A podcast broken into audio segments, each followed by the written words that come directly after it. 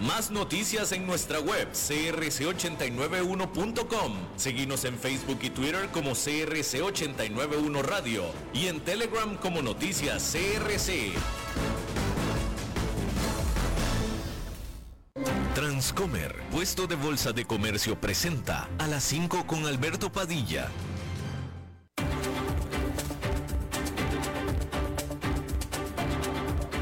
Inicia a las 5 con Alberto Padilla.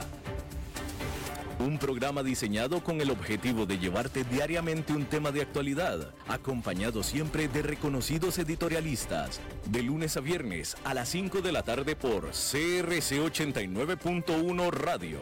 A las 5 con Alberto Padilla. Hola, ¿qué tal? Saludos, bienvenidos a esta emisión de A las 5 con su servidor Alberto Padilla. Muchísimas gracias por estarnos acompañando.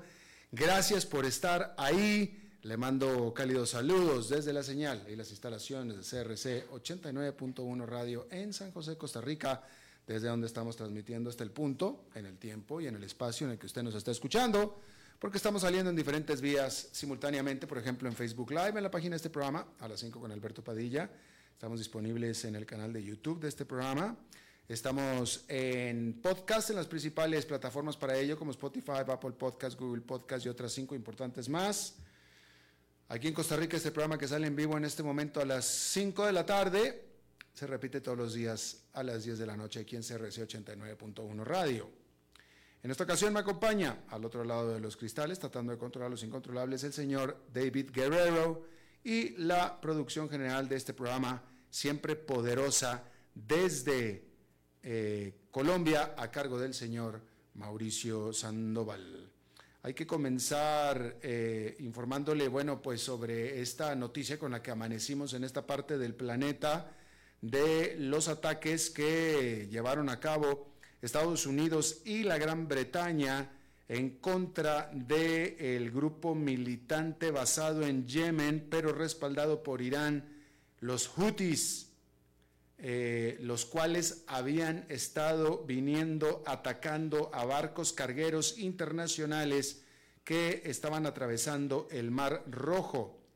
Estos ataques a infraestructura aparentemente o presuntamente de guerra de los Houthis en Yemen eh, hizo que este grupo prometiera que va a vengarse y dijo, aseguró, los eh, aseguraron que eh, Estados Unidos pagará un alto precio por estos ataques.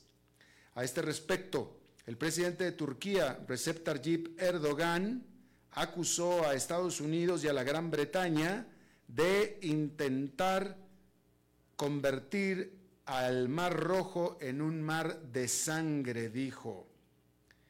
Eh, y bueno, pues, ok, pues eso dijo el presidente de Turquía. Eh, o sea que los hutis que estaban atacando a los barcos cargueros, que no tenían absolutamente nada que ver con nada, eh, ellos no están intentando hacer el Mar Rojo un mar de sangre. Pero la Gran Bretaña y Inglaterra, digo, la Gran Bretaña y Estados Unidos sí. O déjeme lo pregunto de otra manera. Entonces, quiere decir, pregunto, de acuerdo al presidente de Turquía, que los ataques defensivos, bueno, no los voy a calificar, los ataques de Estados Unidos y la Gran Bretaña en contra de los hutis que estaban atacando a los barcos que no tienen nada que ver, eh, eh, son incorrectos? O sea, la pregunta es, la pregunta es, ¿qué se supone que debería de hacer alguien? Al respecto. Si tenemos este grupo que está atacando barcos cargueros civiles, ¿qué se supone que se debe hacer? ¿Dejarlos actuar? O sea, porque Estados Unidos y la Gran Bretaña hicieron este ataque precisamente para evitar que los hutis sigan atacando a barcos cargueros. O sea, ese es el propósito. Entonces, ¿qué se supone? ¿Que los hutis deberían, debemos dejar a los hutis que sigan atacando a los barcos? Porque por lo visto el presidente de Turquía no le gusta que alguien, que es Estados Unidos y la Gran Bretaña, hagan algo al respecto. Y entonces ahora él dice, asegura el presidente de Turquía, que quien quiere convertir en mar de, sangre el mar rojo es Estados Unidos y la Gran Bretaña, no los hutis. No sé usted qué opina al respecto. Hay que decir que después de esto, los precios del petróleo subieron o saltaron un 4,3% esta mañana de viernes, sobrepasando los 80 dólares el barril. Y bueno, este jueves, como le informamos, Sudáfrica acusó ante la Corte Judicial de las Naciones Unidas a Israel por genocidio.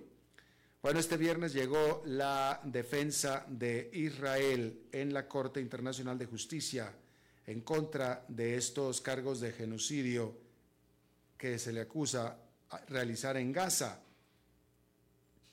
Israel afirmó que las pruebas presentadas por Sudáfrica este jueves, que el caso presentado por Sudáfrica este jueves en contra de Israel, distorsiona lo que son, distorsiona la fotografía tanto factual como legal, dijo Israel, e ignora los ataques letales que jamás este grupo militante realizó sobre población civil dentro de Israel el 7 de octubre.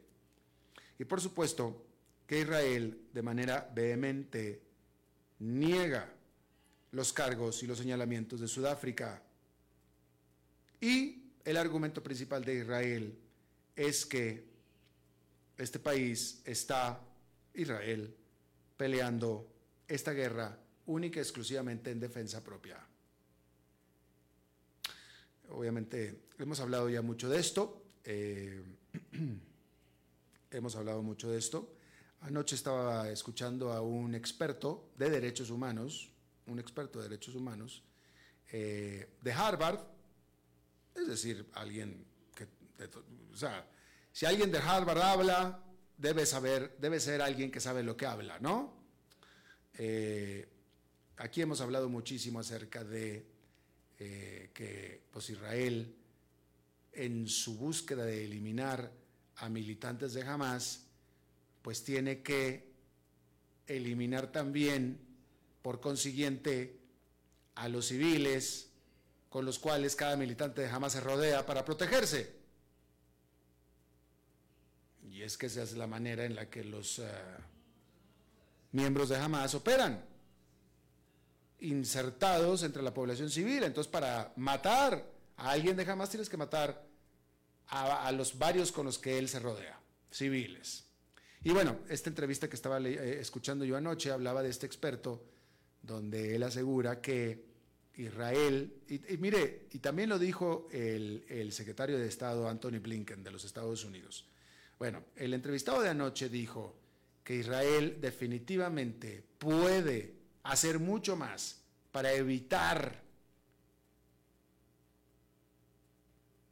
para evitar un gran número de muertes civiles, quizá no todas, pero sí un gran número.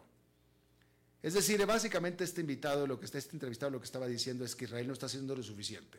Es decir, estaba diciendo que Israel pudiera hacer más por eliminar a los miembros de Hamas sin afectar en gran medida a la población civil. Eso es lo que decía este invitado, me pareció muy interesante. Anthony Blinken, el secretario de Estado de los Estados Unidos, él también dijo, eh, en una declaración muy eh, aguda, pero certera, de que, Estados, de que Israel, el ejército de Israel, es uno de los ejércitos más sofisticados del mundo y por tanto ciertamente tiene la capacidad de poder precisamente ir a atacar a los de Hamas sin realizar grandes matanzas civiles. Y eso lo dijo el propio secretario de Estado de los Estados Unidos. Entonces está el consenso de que Israel puede y debe hacer mucho más por proteger a la población civil y que no lo está haciendo simplemente porque no quiere.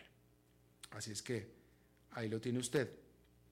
Eh, por cierto, antes de que se me olvide, eh, lo publiqué aquí en la página de Facebook del programa, eh, cambiando de tema, y en Twitter también, o en X, eh, continúan los vuelos, el tráfico, discúlpeme, pero no lo puedo decir de otra manera, el tráfico de inmigrantes por parte de eh, Daniel Ortega en Nicaragua este día, cuando yo me fijé, hoy, a cerca de, después del mediodía, a las primeras horas de la tarde, estaba aterrizando en Managua un 777, un Boeing 777 charter que venía de Marruecos. Eh, aquí hemos hablado acerca de este programa de incentivo, literalmente de incentivo, de Nicaragua, de Daniel Ortega, de que vengan y se acerquen y vuelen a Managua. Pues ahora, primero eran inmigrantes de Haití y de Cuba, y ahora son también inmigrantes de África, puesto que estos vienen de Marruecos, y hace unas semanas estábamos leyendo de este avión que fue confiscado por tráfico de personas que venía también de África con dirección hacia Managua. En este programa de... Bueno, es que no, no, veo qué otro término podamos usar, que es este programa de tráfico de inmigrantes, en el cual Daniel Ortega invita a inmigrantes, de nuevo, de África, la India, el Caribe, concretamente Haití de Cuba, a que aterricen en Managua para que emprendan el camino, caminando como sea, al norte hacia Estados Unidos. Y en el que el gobierno de Daniel Ortega le cobra a cada inmigrante 200 dólares por ese paso, a cada uno a cada uno. Aquí hemos hablado mucho de eso. Eh, yo no estoy siguiendo de manera diaria y constante el flujo de aviones, pero cada vez que me fijo hay uno. Hoy me fijé y estaba aterrizando este triple siete que venía de Casablanca, Marruecos. Este avión fletado. Hoy que me fijé, no sé si sea el único del día, el primero en muchos días, o hubo más este día. No sé porque no me estoy fijando completamente, pero lo único que le reporto es que continúa. Mire, me voy a fijar en este momento una vez más aquí en la aplicación, a ver si de casualidad, a ver qué hay cerca de Managua. En este momento, aparentemente, eh, no vendría aparentemente en este momento a esta hora. Pero hoy aterrizó al menos un triple siete a ese avión le caben unas 300, 350 personas viniendo de Casablanca, Marruecos, a Managua, presuntamente, con toda seguridad, con inmigrantes africanos, si no es que de la India también, que bajarán en Managua, se les permite una estadía de unos 2-3 días para que se vayan caminando o en buses hacia la frontera con Honduras y de ahí hacia el norte para los Estados Unidos situación que se ha vuelto crítica en la frontera de México con Estados Unidos también, por cierto. Bastante crítica. Bien, ahí lo tiene usted. Hay que decir que eh, guardias fronterizos de Finlandia informaron que arrestaron a 11 hombres iraníes quienes de manera ilegal habían entrado al país desde su frontera con Rusia. Entraron o cruzaron esta frontera, la cual está cerrada mediante caminar por un bosque muy denso que existe en esa zona fronteriza y pidiendo asilo después de haber sido arrestados. Este incidente, por supuesto, lo único que hace es aumentar las tensiones entre Rusia y Finlandia, que acusa a Moscú de estar empujando a migrantes hacia esta frontera para desestabilizar a la Unión Europea. Y esto viene por la intención de Finlandia de unirse, bueno, por la decisión, porque ya sucedió, de unirse a la OTAN.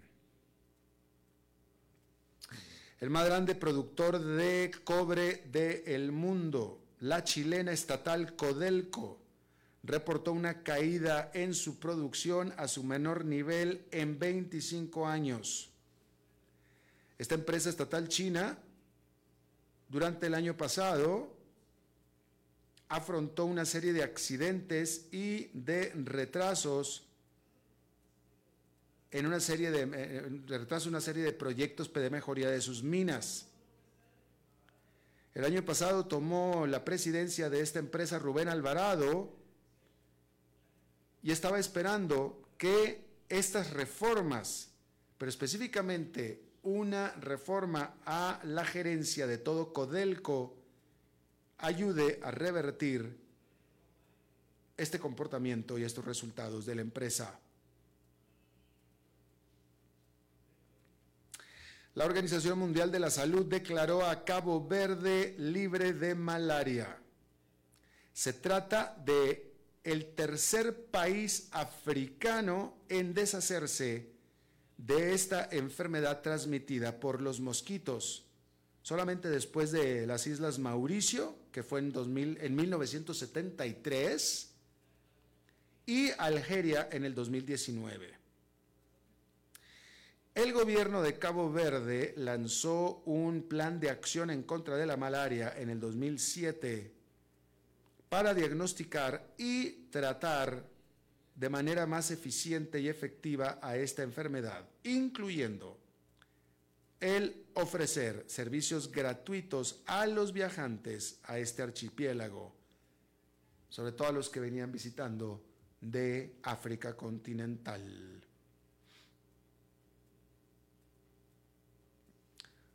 Bueno, el que fuera el dictador de Surinam, Desi Buterse, no se apareció para cumplir con su sentencia de 20 años de prisión, a la cual fue condenado después de un largo proceso de apelaciones y que le había tenido eh, un mes para cumplir por su involucramiento en la matanza de o en el asesinato de 15 opositores políticos en 1982.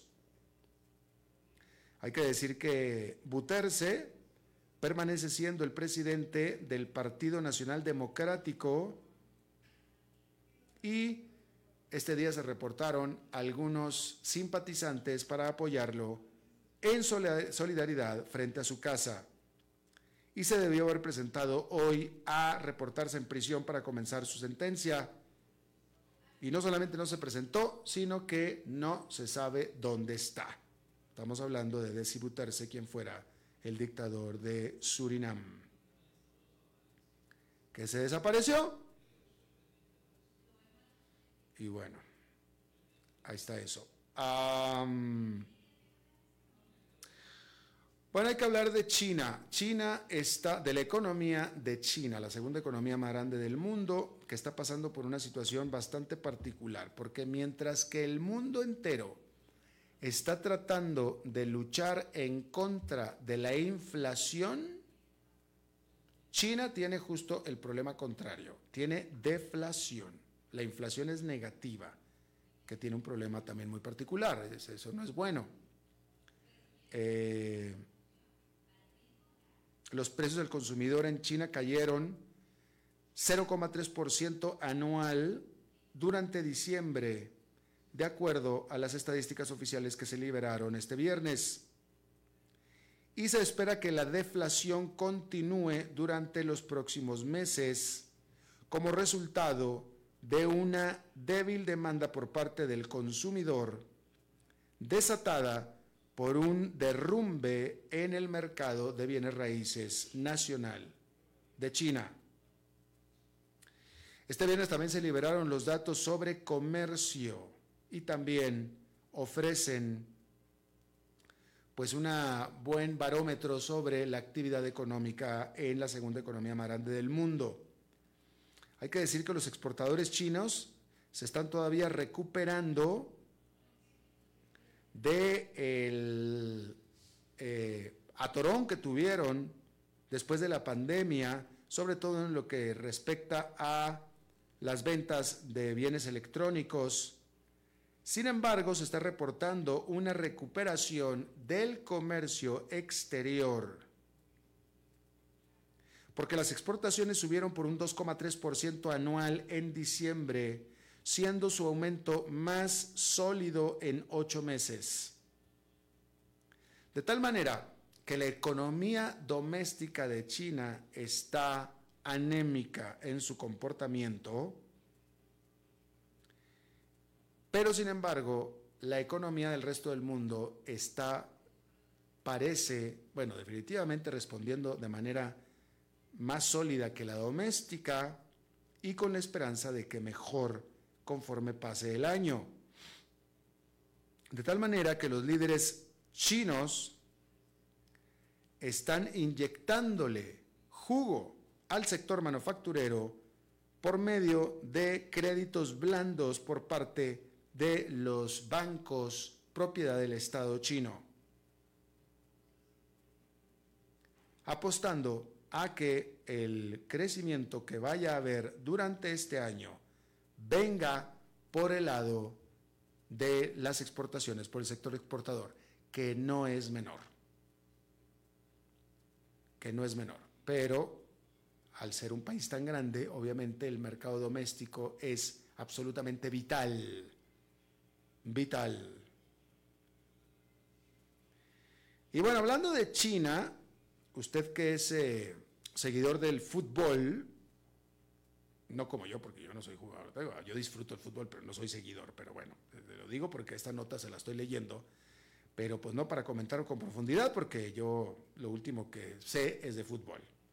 Eh, y seguramente usted sabe mucho más que yo, entonces no vaya a pensar usted que yo estoy aquí jugando la de experto, porque no lo soy. Sin embargo, estábamos hablando de China porque eh, si todo hubiera sido y salido como se, hubiera, como se planeó originalmente, los fanáticos del fútbol hubieran estado llenando los estadios de fútbol chinos en el 2023, porque se suponía que China iba a ser la sede de la Copa Asiática, que como su nombre lo indica, es este torneo regional asiático que se celebra cada cuatro años.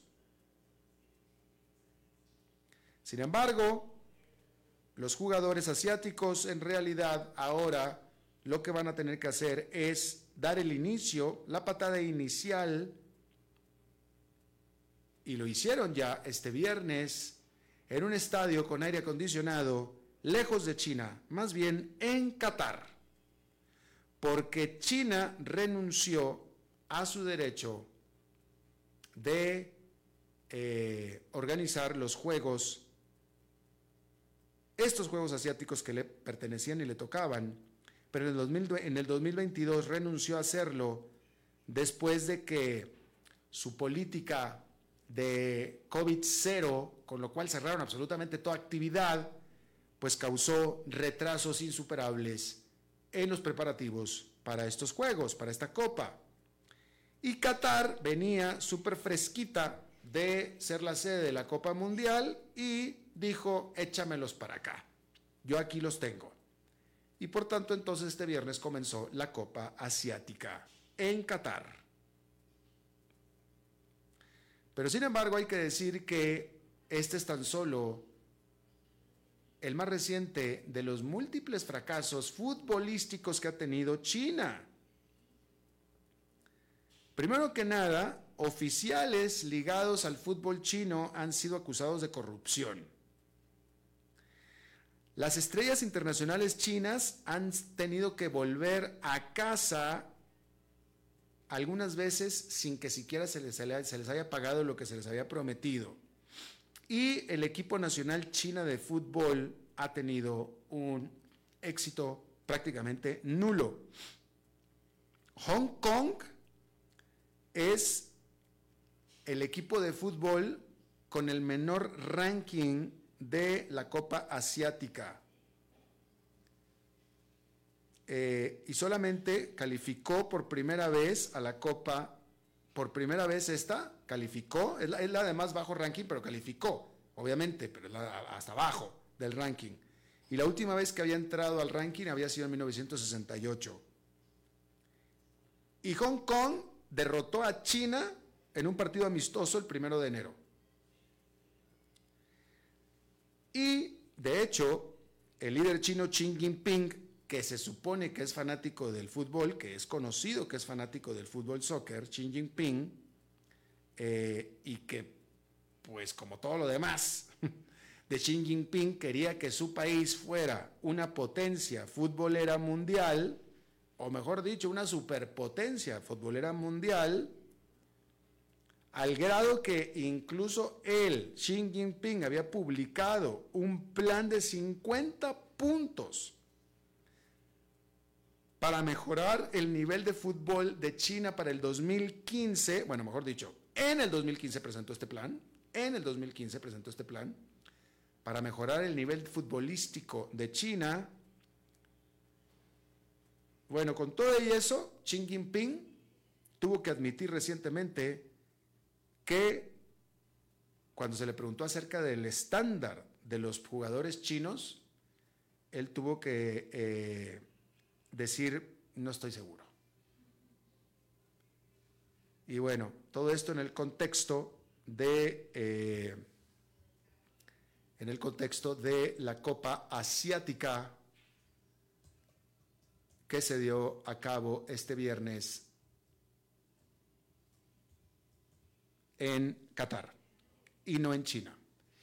Bueno, eh, quiero yo, pero espérame, déjeme, eh, quiero eh, mostrarle aquí el X59 que se presentó este día en Estados Unidos pero quiero los detalles acerca de, aquí está. bueno, hay que decirle que este viernes eh, se presentó la NASA, la Agencia Espacial de los Estados Unidos, presentó el prototipo que se llama X-59 Quest, esta nave que será el próximo avión supersónico de pasajeros del mundo, desarrollado por la NASA. Eh, hay que decir que el humano, como usted sabe, ya, o sea, ya, ya tuvimos en el mundo un avión supersónico, el Concorde. En este mundo, en este mundo, en este momento no hay un avión supersónico. Con toda la, en pleno siglo XXI no existe un avión supersónico de pasajeros. Pero la tecnología está y hubo una época en la que volaron por los cielos pasajeros supersónicos en el Concorde, el cual dejó de volar en el año 2003. ¿Por qué dejó de volar? Bueno, porque el Concorde era simplemente demasiado caro para operar. Y tenía un gran problema que lo hacía más caro todavía, que era la causa de este boom sónico que causaba y que era demasiado ruidoso. Por lo tanto, no podía volar en zonas pobladas y solamente podía volar supersónico cuando estaba sobre el mar. Entonces, en realidad, podría haber sido más rápido los trayectos en el Concorde pero no podían ser porque gran parte del viaje no lo podía hacer supersónico. Y muchas rutas no las podía tampoco hacer, tenía que ser rutas sobre el agua, no sobre tierra, por ejemplo, etcétera, etcétera, ¿no? Bueno, pues este nuevo avión, el X-59, entre las cosas diferentes que tendrá el Concorde es que será un poco más lento que el Concorde, un poquito más lento porque la velocidad de crucero del X-59 será de Mach 1.4, que es aproximadamente 1500 kilómetros por hora. El Concorde volaba a Mach 2, más rápido que 1500 kilómetros por hora, mucho más. Sin embargo, también tiene una tecnología supersónica callada que se le conoce, eh, con lo cual supuestamente produce un, eh, no un boom supersónico, sino se le conoce como, eh, no un boom, sino como un golpe. Es la mejor manera en que lo puedo producir, traducir, porque en inglés es un thump, un thump supersónico, un, un golpe. No un boom, pero un golpe. pero el que definitivamente es menos molesto para los que están en tierra. Se pretende que los primeros vuelos de prueba comiencen más tarde este mismo año. Y la NASA, pero es interesante que sea la NASA, una agencia espacial gubernamental, la que esté desarrollando este avión eh, y que sea la que vaya a revivir eh, los vuelos supersónicos en el mundo. Sin embargo, hay otra firma privada en Estados Unidos también que se llama Boom Supersonic, casualmente, eh, que también está esperando hacer los primeros vuelos de prueba de su prototipo en los próximos meses. Es un asunto de hacer la tecnología costeable, viable, porque volar supersónico ya existe, ya se puede. Lo que pasa es que no ha sido costeable. ¿Sí? Bien, de manera rápida, déjeme le comento que eh, hablando de la economía de los Estados Unidos, eh, la cantidad de cuentas sin pagar de tarjetas de crédito de los estadounidenses ya sobrepasó los, los niveles prepandémicos. Prepandémicos. ¿Qué significa esto? Acuérdense que cada habitante de los Estados Unidos recibió ayuda, lo que se le conoce en Estados Unidos como estímulo económico, importante durante los meses de la pandemia. Muy importante, recibieron tres cheques por varios miles de dólares cada uno de los habitantes de Estados Unidos. Por lo tanto, tuvieron muchísimo dinero para gastar y así se explica el eh, crecimiento económico tan importante que se dio post-pandémico en los Estados Unidos. Bueno, ya ha habido varias evidencias en el sentido de que los estadounidenses ya se volaron toda esta plata, se la volaron toda, siguieron consumiendo con sus tarjetas de crédito y ahora estas tarjetas de crédito han estado dejándolas de pagar. De tal manera que todas las eh, medidas de impago de tarjetas de crédito, que son 30, 60 y 90 días de retraso de pago, subieron durante el tercer trimestre del, del año pasado, sobrepasando los índices prepandémicos por primera vez de acuerdo a este reporte que liberó la Reserva Federal de los Estados Unidos. Eh, y bueno, este es un problema, ¿va? es un problema para el consumidor estadounidense y es un problema para los bancos. Definitivamente. Eh, la Reserva Federal eh, encontró que el 3,19% de los balances de tarjeta de crédito, 3,19%, estaban retrasados por 30 días. Esto es arriba que un 2,76% que el trimestre anterior. El 2,21% de los balances a 60 días o más estaban impagos, arriba del 1,91% del trimestre anterior, y el 1,52% estaban en 90 días o más, y este es un aumento respecto del 1,32%. Así es que todavía estamos hablando de cifras de un solo dígito. No es una cifra alarmante. Todavía, me parece a mí. Aquí estoy haciendo un juicio yo. Estamos hablando de, bueno, entre todas, a ver, entre todas son, eh, estamos hablando de 3, 4, 5, 6, un 7, 8%. Menos del 10% de todos los balances de tarjeta de crédito están al menos 30 días retrasados. Me parece, me parece, yo no soy banco para estar valorando esto, pero me parece que no está tan mal. Pero el punto es que estamos en los niveles prepandémicos y eso no es bueno. Eh, así es que decía aquí que para el tercer trimestre del año pasado el 33,18% de todas las cuentas de tarjeta de crédito pagaron sus balances por completo y esta es la menor cantidad registrada desde el cuarto trimestre del 2020. Así es que ahí tiene usted ese dato. No me parece que estemos hablando de cifras tan malas, pero el punto es que están subiendo. Vamos a hacer una pausa y regresamos con nuestra entrevista de hoy. A las 5 con Alberto Padilla por CRC 89.1 Radio. Ok, ya te has reído con nosotros, has aprendido con nosotros y nos hemos conocido más, pero es hora de ponernos serios. El mejor momento para invertir fue hace 10 años y el segundo mejor momento para hacerlo es hoy. Entra a transcomer.com, convertite en un inversionista y transforma tu destino. Transcomer, puesto de bolsa de comercio. Construyamos juntos su futuro. Somos expertos en eso.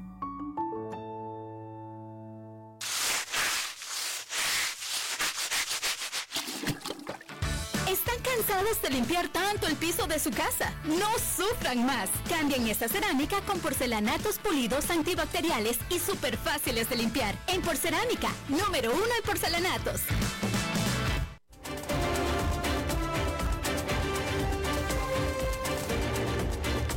Seguimos escuchando a las 5 con Alberto Padilla.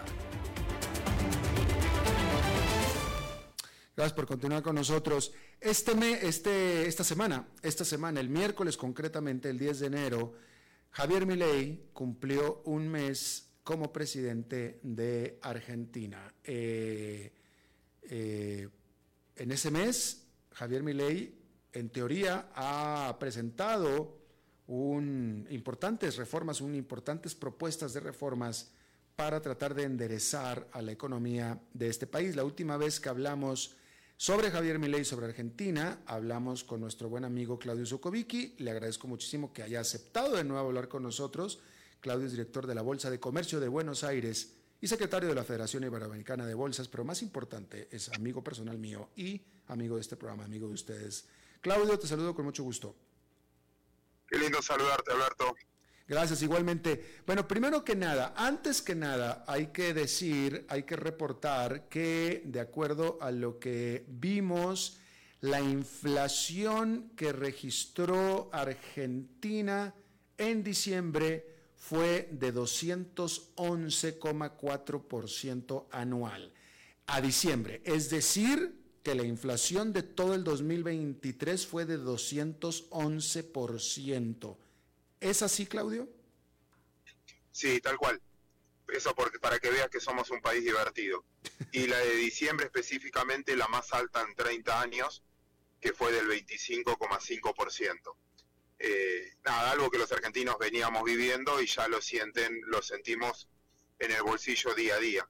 Por eso pasó a ser, si querés, el principal objetivo en su plan de gobierno es tratar de disminuirla porque es muy difícil convivir con este tipo de inflación. O sea, solamente en diciembre los precios subieron un 25%. Sí, la primera semana de enero, porque ya eh, en el fondo es un dato viejo, porque ya lo vivimos, eh, la primera semana de enero dio 3,1, más o menos. Una semana 3,1 de inflación, que es lo que tiene Estados Unidos en un año. Claro, eh, claro, por supuesto. Bien, ahora, ¿cómo, eh, eh, ¿qué nos puedes decir de balance del desempeño de la gestión de Javier Milei en un mes, específicamente de las propuestas presentadas, su efecto y su eficacia? Bueno, recién arranca, muy rápido para juzgar, sí está cumpliendo lo que dijo, no está haciendo algo distinto a lo que dijo. Él ganó diciendo que iba a ser un ajuste fenomenal eh, y lo está haciendo. Eh, pero puso un... Quizás la forma sí es muy cuestionada, sobre todo por todos los constitucionalistas. Eh, propuso un decreto para desregular abruptamente la economía, a mi criterio, empoderando al consumidor por encima de un par de empresas y un par de corporaciones políticas y sindicales y estamos en presencia de esa discusión. Eh, gente que gana derechos y gente que pierde derechos y cada uno cuidando sus intereses. Por otro lado, una reforma eh, fiscal muy importante eh, fue la primera medida que hasta ahora cuenta con el beneplácito de los mercados y del Fondo Monetario que respaldó con más dinero, no, no con más dinero, sino reviviendo el crédito anterior que tenía y otorgando dinero para que Argentina pase este verano nuestro verano. Y lo que dijo es, esencialmente, y de esto tú conoces mucho, que es eliminar el déficit fiscal de cuajo para que Argentina no tenga que emitir más dinero y al no emitir más dinero es el mejor ancla inflacionaria, que es el peor impuesto que pagan todos los argentinos hoy. Y por cierto, con una suba de impuestos a las importaciones y a las exportaciones y con una baja del gasto público, en principio la promesa es que en el 2024 Argentina no va a tener más déficit fiscal. El mercado diría que le creyó en primera medida y reaccionaron favorablemente tanto en la cotización de la moneda, del dólar en Argentina, como en los mercados financieros. Tanto acciones como bonos recuperaron algo de valor. Así que nada, recién empieza y está en juego esa credibilidad. Si los argentinos le creen y actúan en consecuencia, significa que, un, por ejemplo, un empresario o un comerciante pone lista de precios, deja de subirlos, empieza a competir, bueno, es probable que en tres, cuatro meses empezamos empecemos a ver los resultados y ahí hablaremos de nuevo si realmente el mercado les creyó. Y si no le creen, ahí los empresarios no ponen precio, nadie quiere vender, eh, nos cubriríamos comprando más tipo de cambio. Eh, bueno, ahí estaríamos coqueteando de nuevo con una hiperinflación. Y en eso está, estamos en el mes donde se juzga su credibilidad no solo en lo que está haciendo, sino en que pueda ejecutar lo que está haciendo. Perdón lo extenso de la respuesta. No, no, no, de ninguna manera. Ahora, Claudio, eh, mi ley, eh, él prometió, él dijo, advirtió, advirtió de medidas de choque, eh, que tenía que ver con medidas de choque, y él habló de que estas medidas de choque iban a causar más dolor a la población en el corto plazo, pero para después subir. en América Latina, Conocemos las medidas de choque porque todos los países de América Latina pasamos por un proceso de reformas importantes, eh, etcétera. Eh, pero estas medidas de choque típicamente implicaban grandes pérdidas de empleo, despidos, eh, saltos en las tasas de interés, cosas así, ¿no? Medidas de choque. Choque significa un golpe duro. ¿Está sucediendo eso en este momento en Argentina? Sucedió. Mi frase de cabecera en finanzas es que el mercado castiga los consensos. Si todo el mundo cree que algo va a pasar, si todo el mundo cree que algo va a pasar, ya pasó, porque ya se cubrieron. Eh, Argentina tiene hoy el salario más bajo de América Latina. Argentina hoy tiene el mayor número de inflación de América Latina, de todo el mundo diría. Superó a Venezuela este mes. Argentina tiene eh, la jubilación más barata de toda la región. Argentina tiene un nivel de pobreza quizás una de las más altas. Con lo cual, todo eso a que le teníamos miedo es lo que viene pasando en los últimos tres o cuatro años. De hecho, yo creo que ganó, porque la gente se cansó de vivir como estaba viviendo. El problema no era el miedo a lo que va a pasar, sino que ya estaba pasando. La Argentina viene perdiendo calidad de vida hace muchísimos años. Yo creo que si no hacíamos nada, yo entiendo la pregunta del shock, gradualismo, eh, voy a replicar un ejemplo de un economista israelí que se llama Dan Ariely, que me encanta y recomiendo mucho leerlo o verlo. Si te pregunto, Alberto, a ti, si te tienes que sacar una banda elástica, una curita, no sé cómo dicen ahí en, Costa Rica, pero si te tienes que sacar una banda elástica, ¿se dice las que te cubren una herida? Una curita, sí. Una curita. Si te la tienes que sacar, ¿prefieres sacártela rápido, dolor intenso, poco tiempo, o prefieres sacártela lento, dolor soportable mucho tiempo. ¿Qué prefieres? Rápido, rápido, vámonos. Bueno, eso es lo que dijo la población argentina. Él dijo que lo iba a hacer y la gente dijo, bueno, basta, hagámoslo. Hay que hacer el ajuste, hagámoslo. ¿Por qué? Porque si seguíamos haciendo lo que estábamos haciendo, nada, había un 100% de probabilidad de hiperinflación. Con lo que está haciendo mi ley, hay un 50% de probabilidad de que esto suceda, que no lo pueda evitar, porque la gente puede no creerle o no soportar el cambio cultural y un 50% de probabilidad de que lo solucione. Y yo creo que prefiero vivir un escenario donde tengo 50 y 50% de probabilidad que 100% seguro que íbamos a fracasar. Por eso me parece que ese miedo al ajuste y todo es lo que Argentina viene viviendo hace bastante tiempo. Por eso yo tengo una, una luz de esperanza y hay otro punto también. Viste que él siempre habla de la fuerza del cielo, la fuerza del cielo. No sé si lo escuchaste hablar alguna vez. Ajá. Sí. Bueno, vos sabés que se está dando algo que yo pocas veces vi, que, que las fuerzas del cielo, el contexto internacional, juega como muy pocas veces vi jugar para América Latina y para Argentina en particular. Primero, la tasa de interés en Estados Unidos bajando. Segundo, sequía en Brasil, con lo cual tenemos muy buenos precios de las materias primas, con muy buena cosecha en Argentina, con lo cual el próximo año Argentina puede llegar a tener un superávit comercial enorme, muy buenos precios y muy buena cantidad. Y por último, un conflicto bélico hoy a la mañana con el Mar Rojo, donde imagínate tú que todos los que comercian mercadería por el Mar Rojo iban a preferir comprarle a países donde no tengan esa amenaza o ese costo del flete o ese costo del seguro eh, por circular mercadería. Yo creo que también esas cosas hay que tenerlas en cuenta. Cuando Argentina le jugó en contra, que pasó en el 2023 y pasó en el 2018, más allá de la mala praxis de cada gobernante, y la verdad que es muy difícil, eh, con sequía, con, eh, con Estados Unidos subiendo la tasa de interés como muy pocas veces vimos también. Así que hay motivos para preocuparse, obviamente, pero también hay motivos para decir, puede haber un cisne blanco. Esta vez no necesariamente puede ser negro. Eh, eh, ¿Cuál es, bueno, háblanos de la oposición, de, la, de la eh, eh, hemos, hemos estado al tanto de, convocar, de convocatorias a marchas, etcétera, de los grupos que están en contra de estas medidas, etcétera, que, que, muchas veces han entorpecido la labor de los gobiernos en Argentina. ¿Qué hay de eso en estos momentos? Que es verdad, pero son las reglas del juego de la democracia. Creo que pasa en todos los países. Un oficialista siempre tiene que decir que está todo bien y que todo va a mejorar. Y un opositor siempre tiene que decir que está todo mal y que él lo haría mejor. El tema es que ahora están medio acorralados también, porque si ahora la cosa sale mal, suponete que le traban el DNU y demás, y la cosa sale mal, hay hiperinflación.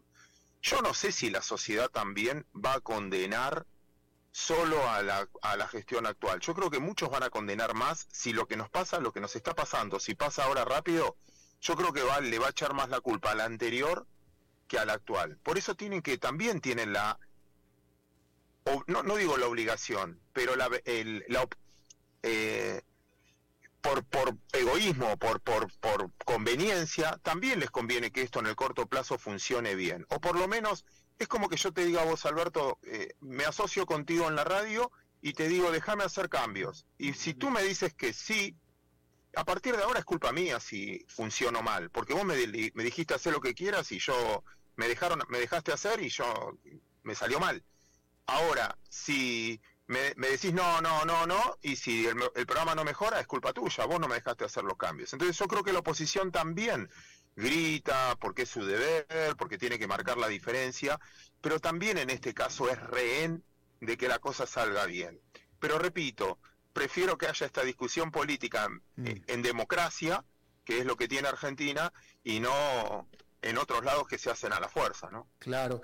Ahora, eh, em, Claudio, a ver, eh, déjame te pregunto, eh, tú eres más joven que yo, seguramente, claro, digo, yo sé que tú eres más joven que yo, pero em, en, los procesos de reforma de, de medidas de shock que hubo en América Latina, como te lo estábamos planteando hace un momento, y también en las crisis importantes que ha habido en Estados Unidos, por ejemplo, la burbuja de Internet y, sobre todo la crisis de, los bancos de eh, finales de la década pasada, que fue la más grande, eh, hay un choque fuerte, severo, potente, de corta duración, muy destructiva, muy horrible, muy espeluznante, pero lo mismo pasó en América Latina, pero la recuperación se da relativamente muy rápida, o sea, a los 7, 8 meses ya las cosas se estabilizan y empieza a subir y arreglarse la cosa hacia arriba, después de mucha destrucción, ¿no?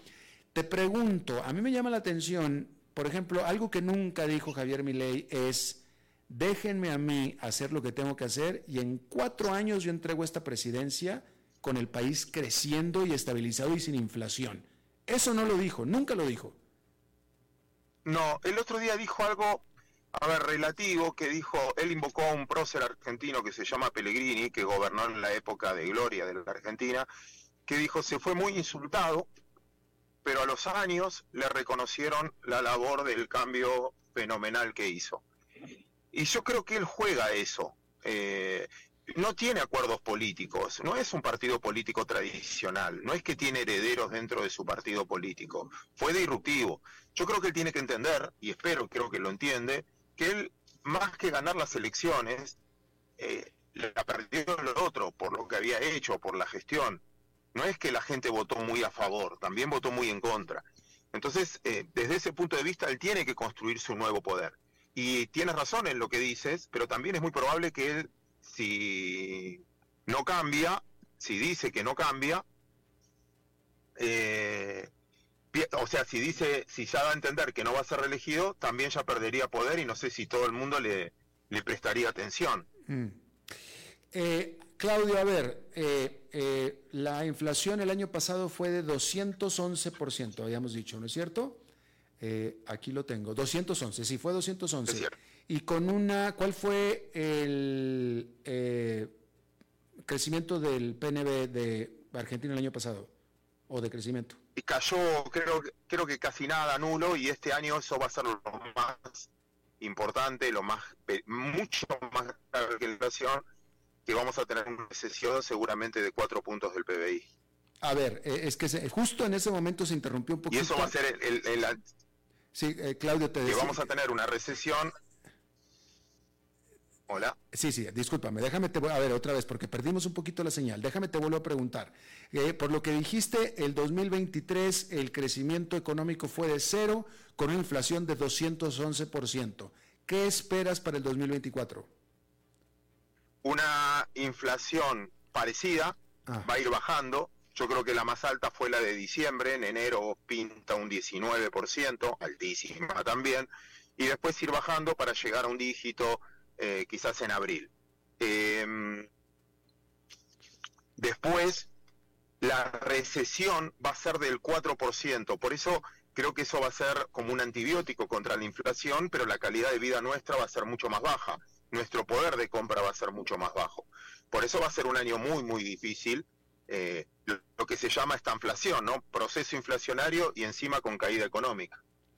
Eh, iniciaste tu respuesta diciendo similar. ¿Tú estás esperando una inflación similar de 211% para este año?